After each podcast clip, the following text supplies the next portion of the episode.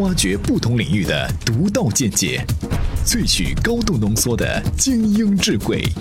欢迎收听专栏精粹。各位好，欢迎收听专栏精粹。这期节目啊，准备来和各位聊一聊说话的事儿。哎，这个说话是打了引号的哈。有位著名的哲学家呢，他总结过，他说，人所有的交流啊，基本就两种形式，一种是写作、著书立说和自己对话。另外一种是说话演讲和世界对话，哎，你要先写，把自己弄清楚，然后才能出去讲，让别人接受你。不过啊，相比哲学家，这个时代更受追捧的似乎是科技先锋和商界精英。演讲这种事儿显然是不分职业的。今天这期节目，我们就来听一听硅谷精英们的演讲有什么样的魅力。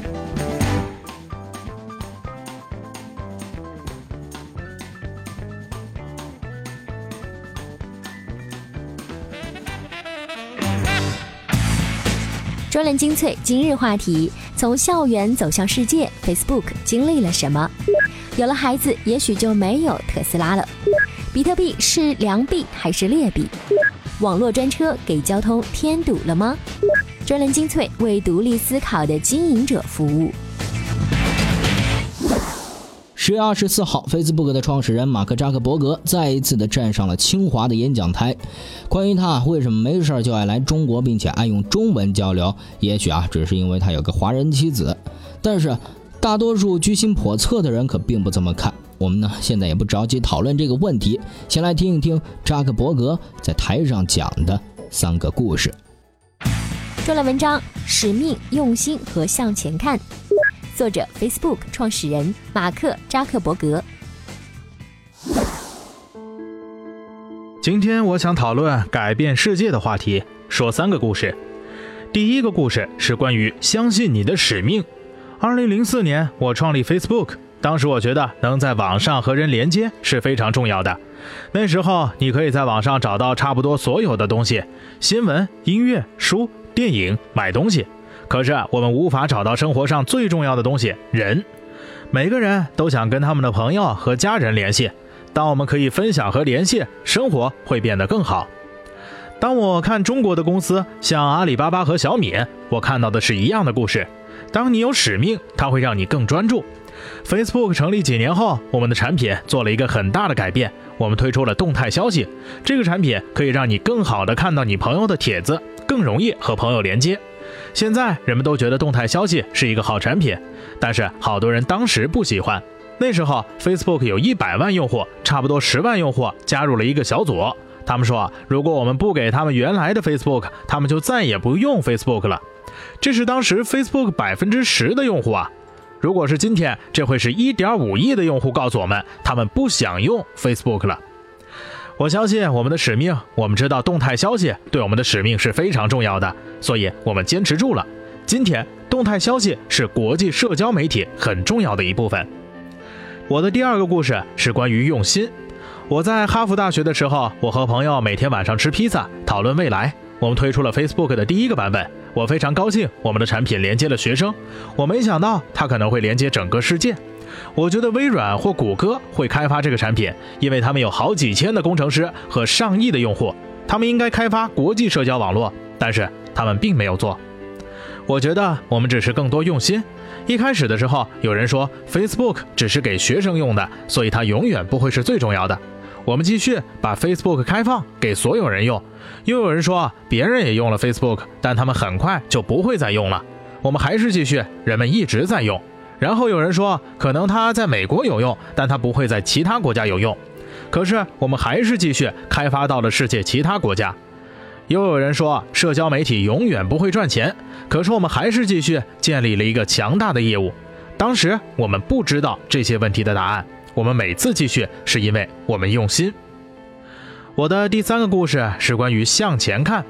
马云说过一句话，我很喜欢：和十五年前比，我们很大。但和十五年后比，我们还是个婴儿。十年前，我们的目标是连接十亿人，因为以前没有互联网企业做过，所以我们觉得这是一个很大的目标。当我们达到了这个目标，我们开始了解十亿只是一个数字，我们真的目标是连接世界每一个人，这难多了。超过十亿人没有钱上互联网，我们需要让互联网更便宜。二十亿人没有用过互联网，所以我们需要创造新的方案，帮助他们连接起来。这就是向前看的意思。多学习，在生活里创新，也会在企业里创新，你就什么都可以做。让我们一起来连接世界。哎，从这篇演讲稿我们可以看出，扎克伯格呢大致是梳理了一下 Facebook 的奋斗史，并且十分着重的强调了连接世界的信心和使命。而我们翻一下世界地图哈，在东亚的土地上有一个国家拥有众多的人口，互联网蓬勃发展，却在 Facebook 的版图之外。这呢也难怪扎克伯格一次一次的往这儿跑了。当然哈，这是以功利的眼光衡量人家的行为，我们呢还是阳光一点。相信理想吧。说完这个扎克伯格哈，另一个硅谷英豪埃隆·马斯克最近的人气也是非常高啊。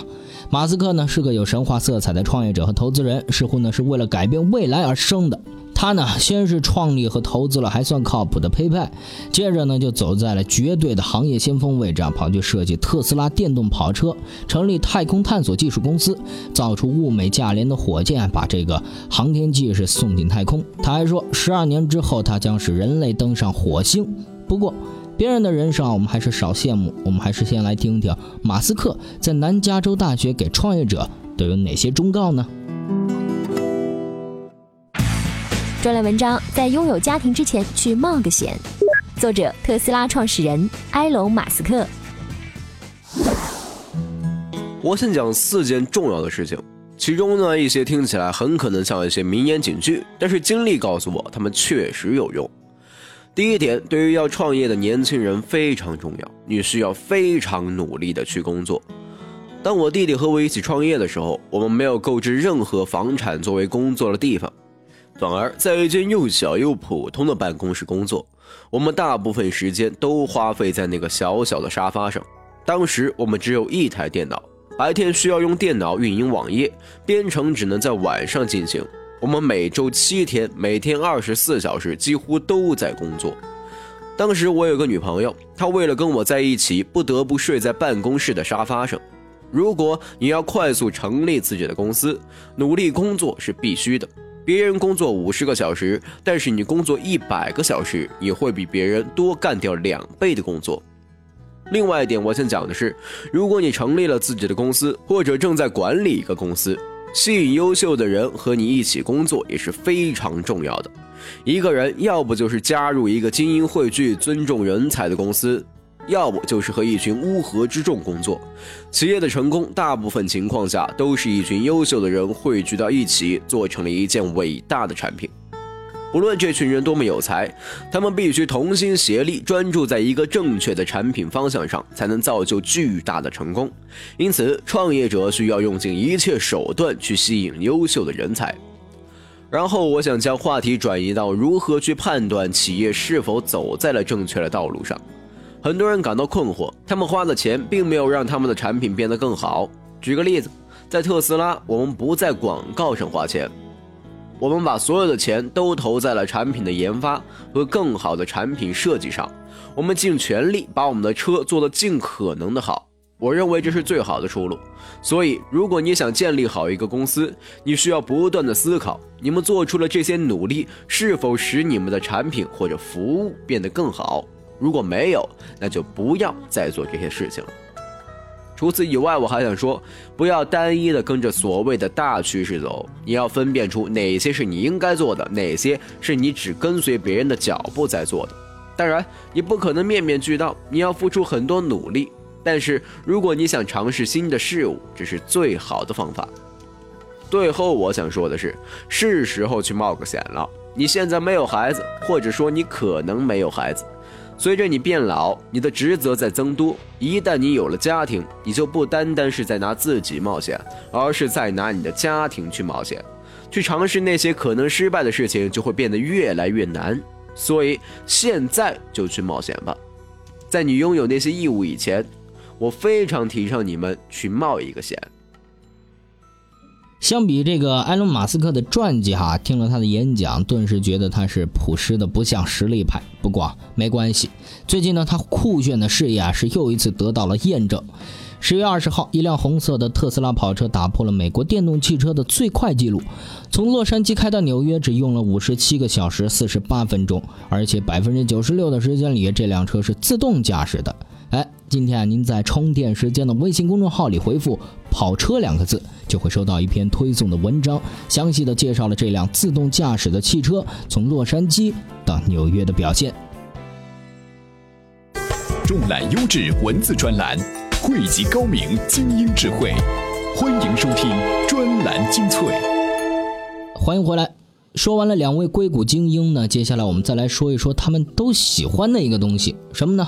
比特币。前不久，欧盟最高法院是刚刚宣布了比特币的交易免税，虚拟货币的前途似乎明朗了一点。一个比特币呢，可以兑换成一千八百多块钱的人民币。它明码标价了这么多年，但大多数人实际上只是笼统的听说过。也许比特币不像我们想象的那么神秘。专栏文章：别被极客们忽悠了，比特币也并不深奥。作者：未来论坛。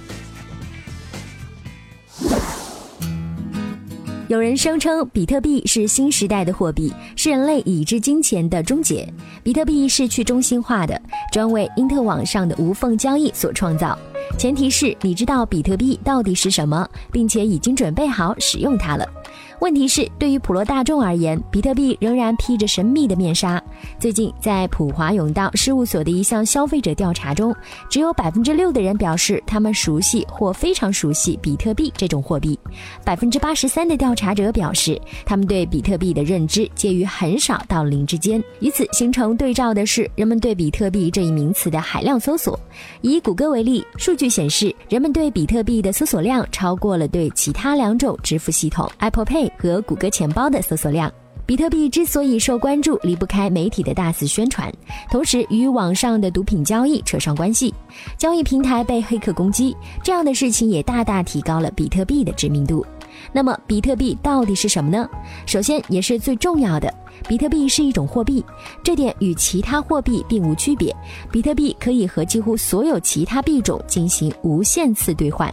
当下一比特币相当于二百三十美元。当你购买了比特币，就可以按照各外汇市场的汇率，以比特币的价格购买商品。换句话说，这和用澳元网购以美元标价的东西是一样的。用比特币买东西和用网银购物类似，商家需要一个账号，付款完成后，商家确认到款，接着一切流程就按照外币付款来处理。如果真是这么简单，为什么大家还不明白呢？从出现起，比特币最大的问题就在于它是源于计算机科学的，它的很多属性都基于创造出它的科技的复杂性。与信用卡相比，比特币要想取代现有的付款系统，就必须具有明显优势。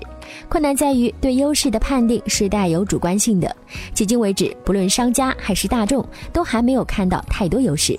比特币的优势还不足以和信用卡相抗衡。用比特币取代信用卡和网银的营销活动失败之后，人们谈论起区块链，这是比特币中最令人费解的部分。解释区块链的运用是推广比特币中的一大软肋。几乎没有人在意银行是如何处理一笔交易的，人们关心的只是查看账户时看到的某一笔具体交易记录。这背后的一切是怎么回事，并不在人们的考虑范围内。比特币比现有的银行系统更先进，因此人们才会关注这项科技成成果。但是人们并不了解已有的银行系统是多么完善和高效。